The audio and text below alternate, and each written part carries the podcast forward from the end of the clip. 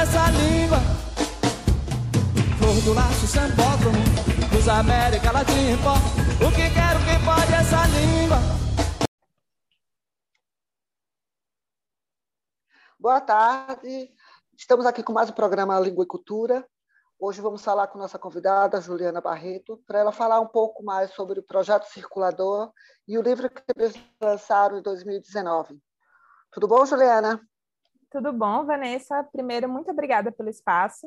É um grande prazer estar aqui é, conversando com você e com o seu público. É, me apresentando, então, né, para quem não me conhece, é, meu nome é Juliana Barreto, eu trabalho com pesquisa de políticas culturais, né, de políticas públicas para a cultura, e eu sou uma das criadoras, das fundadoras do Projeto Circulador, junto com o Daniel Escorel, que também pesquisa e produz é, políticas públicas para a cultura.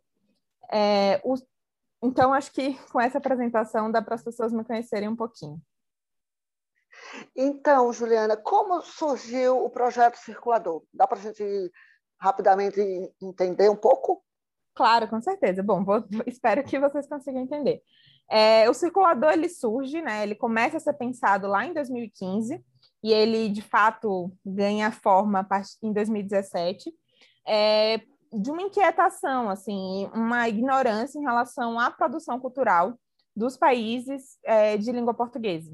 É, nessa altura, né, lá em 2015, eu estava fazendo um programa de intercâmbio em Angola e o Daniel, que é um colega meu de faculdade, que estudou relações internacionais comigo, estava fazendo um estágio em Lisboa, na comunidade dos países de língua portuguesa, na área de divisão cultural.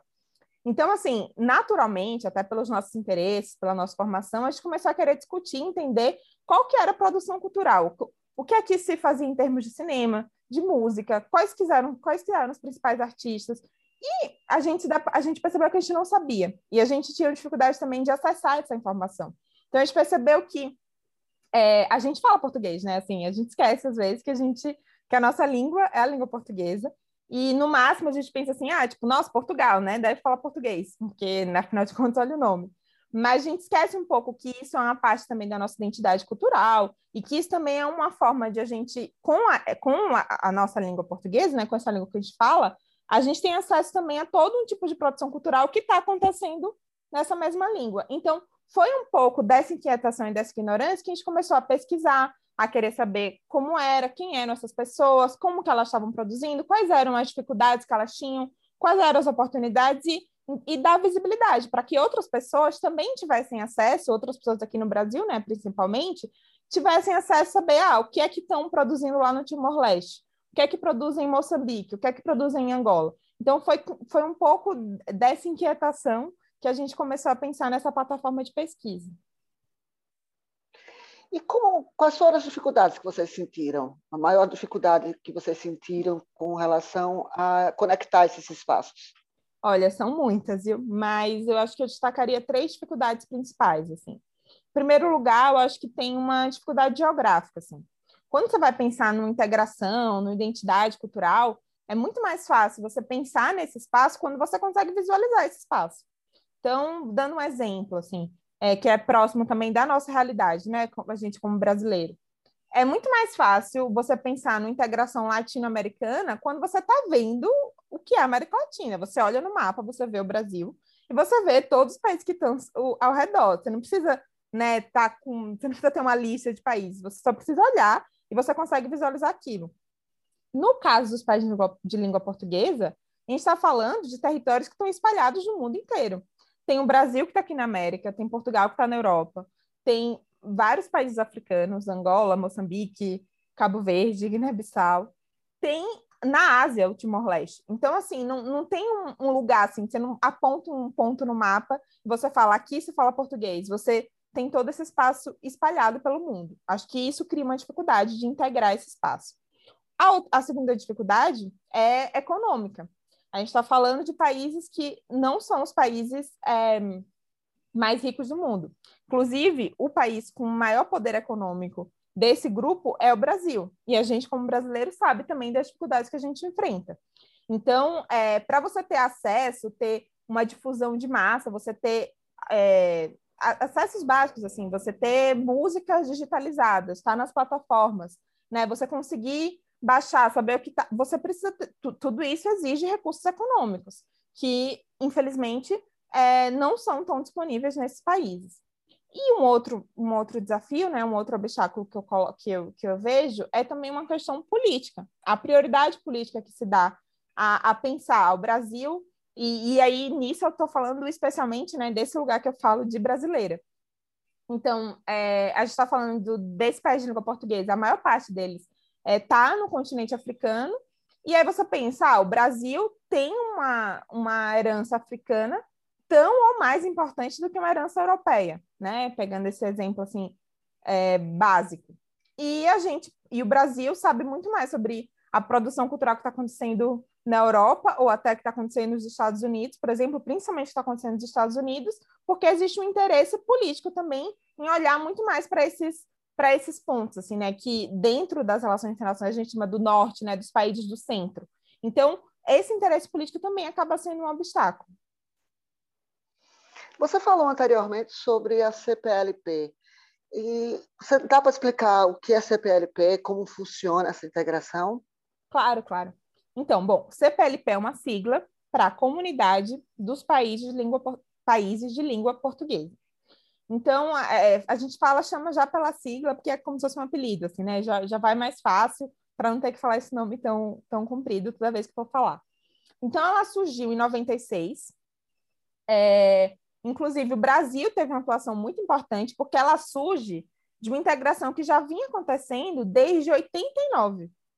Você vê assim, começou em 89 esse projeto de integração, e em 96 virou a CPLP. Mas antes de existir a CPLP, existiu o quê? O Instituto Internacional da Língua Portuguesa, que foi o primeiro, a primeira instituição assim internacional, primeiro organismo internacional para discutir esse espaço, para pensar, nossa, é, existe é, existem esses países, vamos reunir esses países. Então, é, teve uma conferência em São Luís, é, em 89, é, que, reuni, que chamou todos esses países, o Sarney, né, ele levou todo mundo para São Luís, e, e, chamou os presidentes, os chefes de Estado de, de Angola, de Moçambique, de Portugal, de Cabo Verde, de Guiné-Bissau, de São Tomé e Príncipe, e chamou todo mundo, foi para lá e falou assim: não, olha, vamos aqui, todo mundo fala português.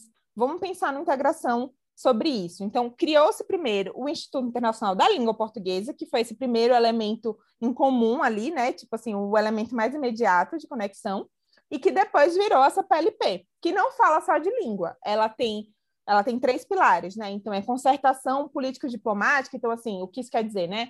É, eles organizam posições comuns em conferências internacionais, em temas importantes ela tem também uma parte de cooperação, por exemplo, é, auxílio em votações, acompanhamento de votações, a, ajuda humanitária, tudo isso passa pela CPLP e tem também um desses pilares é a difusão da língua portuguesa. Então, é pegar a língua portuguesa e tentar dar visibilidade para essa língua, colocar essa língua em destaque nesse meio internacional, né? Nesse meio dessas conferências, no espaço, por exemplo, da ONU, é, eles pleiteiam um exemplo, né? Eles têm essa demanda na ONU de ter o português como uma língua oficial é, das Nações Unidas, que não é.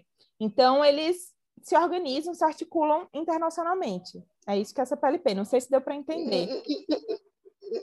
Deu, mas o papel, qual o papel da língua exatamente Olha, nesse processo todo? Olha, eu acho assim que a língua tem um papel central nessa PLP. Porque, vamos lá, primeiro, como eu falei, né? a CPLP ela surge primeiro de uma articulação, né, que já, que já começa pelo objetivo da língua. Pela língua. É, o Instituto Internacional da Língua Portuguesa. E não só. Depois, quando ela surge, cria sua sede, ela está sediada lá em Lisboa. É, quando ela surge, cria sua sede e tal, continua sendo um dos principais pilares, junto com essa parte política, econômica, é, de desenvolvimento, continua tendo a difusão da língua portuguesa. Só que, assim, isso é o discurso oficial, isso é o que eles se propõem assim, né? A instituição, isso que está lá, se você entrar no site da PLP, é isso que eles vão estar tá falando. É, é, é, isso que, é, isso que eu, é isso que eu ia perguntar, Juliana, se funciona dessa forma assim tão, tão bonita. Não, então, é, isso do que funciona de uma forma tão bonita ou não, é sempre um debate nas relações internacionais. Assim, não cabe não, não cabe em um podcast falar sobre isso, porque é, é sempre um desafio do que acontece, porque isso, isso cabe um, um outro programa inteiro para falar da capacidade de execução. Vamos fazer falando, outro. É, você me chamou outra vez para falar sobre isso. Mas, é, mais do que essa efetividade do, de ação, um, um desafio, assim, um desafio não, uma, não chega a ser um desafio, mas um ponto, assim, que chama atenção para mim, assim, isso falando como uma pesquisadora brasileira que, e que enxerga é, e como o circulador também, assim, essa posição que, que o circulador, que a gente, como a gente enxerga essa integração por meio da língua, que tem que ser, tem que ter uma visão muito cautelosa em relação a isso, porque a língua, ela é um, um espaço de diálogo, ela é um espaço para difusão cultural, mas ela é também fruto, ela é resultado de um processo histórico, e um processo histórico que não é bonitinho, assim, né? Tipo, as a gente fala português não é porque a gente escolheu falar português. Isso foi fruto de um processo de colonização. Se falavam, ainda se falam, por mais que se tentem apagar, milhares de outras línguas aqui nesse território, né? Então, e essas línguas foram sendo apagadas. E no Brasil é um processo mais antigo. A gente tem o português como uma língua é, como uma língua oficial e de fato falada, assim. Mas quando a gente vai pensar em territórios que tiveram conflitos mais recentes, assim, que que a dominação portuguesa ela acabou faz menos tempo, são territórios que se falam até hoje outras línguas e que o português está lá como um, um, um território, um, uma coisa de dominação política, porque a pessoa dentro da casa dela, ela fala uma língua com os pais. Isso no, na pesquisa do nosso livro ficou muito evidente que com os amigos, com os pais, com os avós, ela fala uma língua, mas para ela, por exemplo, acessar uma escola, para ela é, ter um trabalho, para ela ter documento, ela precisa do português. Então, o português ele não é só essa integração é, bonita, esse mundo maravilhoso. A gente também está falando de esses países, não por acaso, eles são o antigo Império Português. E no caso do Brasil, a gente está falando de um processo que acabou lá no século XIX, mas tem países como é, os países africanos, por exemplo, que eles tiveram independência em 1975. 75 é muito recente. As tem gente, é, assim, muita gente que nasceu em, Porto, em, em Angola, por exemplo, e que está viva hoje, que é jovem hoje ainda, e que nasceu quando Angola era Portugal. Então, assim, é, a gente está falando de um processo de dominação política, né? Porque a língua, é, quando você fala que, um, que Angola fala português e não fala umbundo, por exemplo, ou quimbundo, a gente está apagando toda a herança, porque a língua, como acho que o seu podcast é, tem esse propósito também de trazer, ela está falando da cultura de um povo, ela está falando de uma memória. E você colocando o português, você está é, colocando uma memória como mais importante que as outras, né? Então, acho que mais do que entender como isso funciona internacionalmente, tem que entender o que isso representa né, para a cultura desses vários povos e que falam várias outras línguas também, não só o português. Compreendo, muito interessante isso. Já está convidada para o próximo. Uh, vamos falar um pouco do livro Redes Culturais na CPLP. Esse livro que, que, que o Circulador lançou em 2019 e que eu, eu realmente achei muito interessante. Como funcionou essa pesquisa e como e que etapas? Quais foram as principais etapas? Porque foi é muito bonito o livro em si.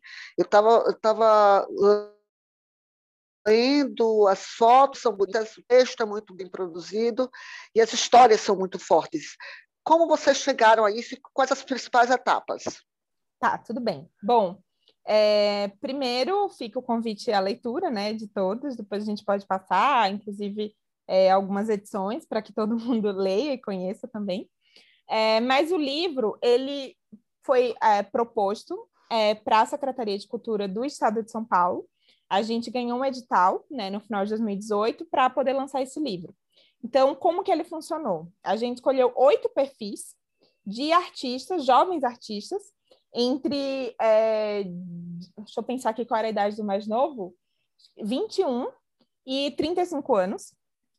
E a gente é, entre, acompanhou a vida desses oito artistas, que são desses países de língua portuguesa, né, desses países membros da CPLP, é, e que vivem no estado de São Paulo. Então, como que eles chegaram aqui? Por que que eles chegaram aqui? Como que é a história deles? Como que a vida deles funciona? Essa trajetória profissional. A partir desse trajeto, então assim, pensando em etapas, né? A gente pegou essas oito pessoas, acompanhou como funcionava a vida delas e foi uma conversa, assim, foi um bate-papo. A gente quis chamar para conversa, porque assim, tudo isso que eu estava falando agora há pouco sobre o que é a comunidade, quais são os pilares e não sei o quê, a gente quis saber como que isso é para as pessoas reais, assim, sabe? Tipo, para quem está vivendo, é, quem vive nesses territórios, como que eles pensam, como eles enxergam tudo isso.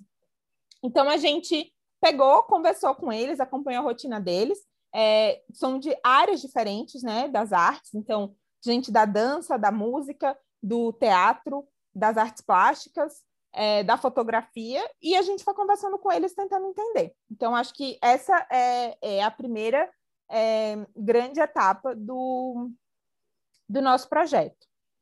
É, aí, a partir disso, a gente foi fazendo, é, enfim, pegando dessa trajetória assim, das pessoas, entender como que, é, que funcionava cada um desses países, também entender como que é, o Porto não, não só entender como que funcionava a estrutura, as oportunidades que eles tiveram e entender também como que eles enxergam essa questão da língua, né? Tipo, se, ele, se todo mundo enxergava a língua da mesma forma, né? Pensando que, que a língua tá é essa coisa tão presente na integração da comunidade, mas como que eles enxergam essa, esse fator da língua? Então a gente se norteou por esses pontos e, e bom, e foi assim que a coisa foi se desenvolvendo. Daí eu acho que você pode me perguntar sobre algum ponto, alguma coisa que, que você acha que eu posso explicar. Não é, porque o, o, é, o, o, interessante do, o interessante do livro que eu, que eu vi, assim, as histórias são muito fortes, porque são histórias reais deles lá, né? e tem da, da, a recepção que o Brasil dá para esse,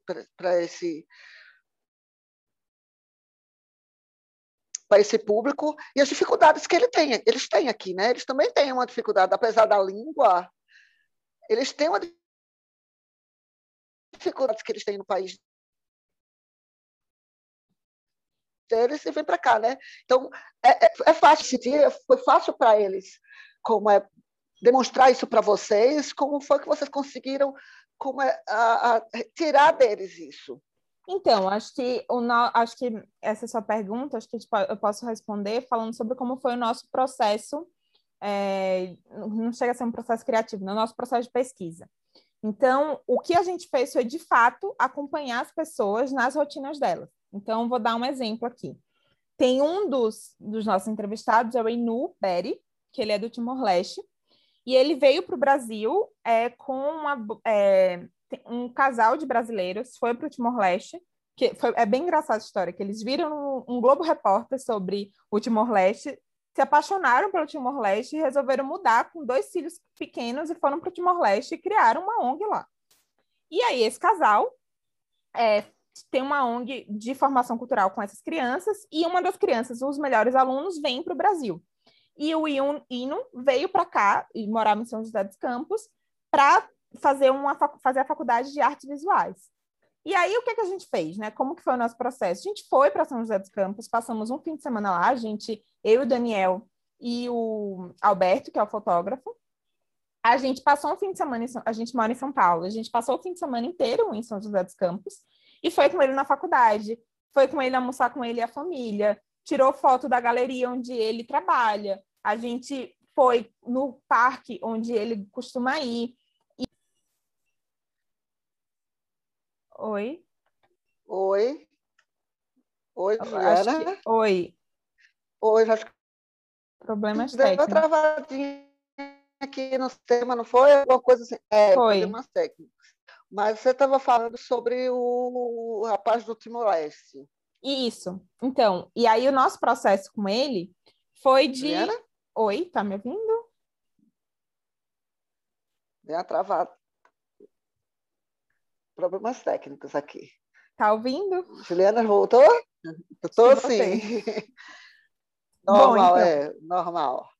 É, então, falando sobre como é dificuldade de conexão né, nesses territórios, a gente está vendo aqui ao vivo. É, mas então, é, esse menino de Timor-Leste, a gente passou um fim de semana, ficou acompanhando a rotina dele por completo. E antes de passar esse fim de semana acompanhando a rotina dele por completo, a gente teve vários momentos de encontro com ele. Então, a gente primeiro foi, conheceu a faculdade dele, conheceu como era a galeria onde ele trabalhava, foi almoçar com ele, com a família dele, que a família com quem ele vive aqui no Brasil. A gente acompanhou é, toda a rotina dele, para de fato ter essa aproximação. Que o nosso objetivo era que a pesquisa não tivesse essa cara de uma pesquisa como uma pesquisa acadêmica, assim, sabe? Que você vê e tem lá os dados, tem tudo super técnico. A gente queria que tivesse esse toque humano mesmo, assim, essa conversa, esse diálogo. Então, a gente fez isso com o Hino, por exemplo, que é do Timor-Leste. Com o Maciel, que é de Moçambique, por exemplo. Ele faz doutorado é, na USP. A gente foi com ele na USP, visitou a residência onde ele mora, ficou o fim de semana, foi lá, viu o teatro onde ele ensaia, foi tentando acompanhar, foi uma apresentação dele com uma outra companhia com que ele trabalha para isso, assim, para tentar pegar a rotina e pegar esse lado mais humano. E aí, só complementando, assim, né, não falando deles especificamente, mas o também parte da nossa proposta foi o quê? Pegar, a gente fez roteiros parecidos para todos eles de perguntas, e a gente depois juntou essas perguntas em eixos, assim, como se fossem conversas, assim, como se tivesse. A gente não conseguiu juntar todo mundo no mesmo espaço para conversar. Mas a gente pegou alguns temas centrais, então, o papel da língua, é, como que é a estrutura dos países onde eles vivem, qual que era a estrutura de cultura, né, a infraestrutura para a cultura, em termos de programas de apoio, se eles fizeram, tiveram formação profissional ou não naquela área em que eles atuam, é, se tem fomento, assim, do Estado.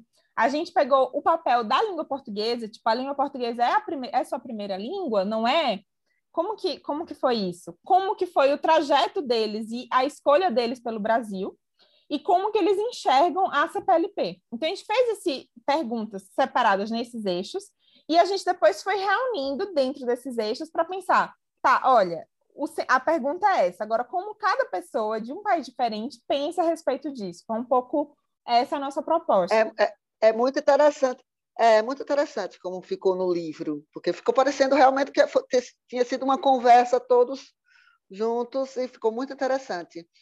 Juliana, para fechar, você tem alguma dica cultural para dar para o nosso público? Bom, primeiro pra, lugar, livro, música. primeiro lugar, o livro que eu sugiro é Redes Culturais na CPLP, né? Que eu estou aqui para isso. É, vocês... onde, onde, as pessoas podem encontrar hoje esse, esse livro? Porque esse livro foi distribuído, foi distribuição gratuita, né? Isso, isso ele é distribuição, isso, ele é distribuição gratuita, porque afinal de contas ele foi feito por um edital, né? É, é um é fruto de um edital público. Público. É, a, a, gente tem é, a gente tem alguns exemplares ainda.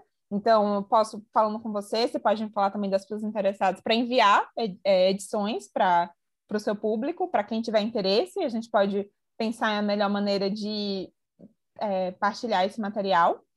E, além disso, para quem não tiver acesso ao livro físico ou não, não quer esperar, é, pelo site www.circulador.com.br é possível fazer o download gratuito do, em PDF e em e-book desse material e ou ler no site e tem também como ver é, a nossa outra publicação, que foi sobre no contexto da pandemia, que a gente entrevistou outras instituições e também está disponível no site circulador.com.br. É, uma outra dica que eu deixo também para o pessoal, e que lá pelo site vocês podem acompanhar, que dentro dessa publicação, além das perguntas que a gente fez, a gente convidou também, já que eram todos artistas, para eles compartilharem um pouco dos trabalhos. Então, lá pelo site vocês podem acompanhar e conhecer mais assim, em primeira mão, não do que a gente está falando, né? Não da pesquisa, mas da produção artística mesmo, das pessoas desses países. Então, é, vocês podem ver sobre escutar música de uma cantora angolana, podem saber da peça desse ator moçambicano, ou ler os livros que ele publicou, ver os quadros desse artista do Timor. Então, por lá vocês também podem ter acesso a isso. Que acho que é, é muito bonito. É muito bonito, é muito bonito. Eu vi, eu acompanhei alguns. Muito obrigada, Juliana. Foi um prazer muito grande. Espero que todos tenham gostado. E, como já disse, na próxima vez, Juliana vai falar mais sobre todo o processo da CPLP para a gente, explicar mais a fundo. Viu, Juliana? Um beijo, um grande abraço. Muito obrigada pela sua presença hoje conosco. Eu que Gente, agradeço. tchau, tchau. Tchau, tchau. Quero que pode essa língua. Flor do laço, sambódromo, dos América Latina. O que quero que pode essa língua.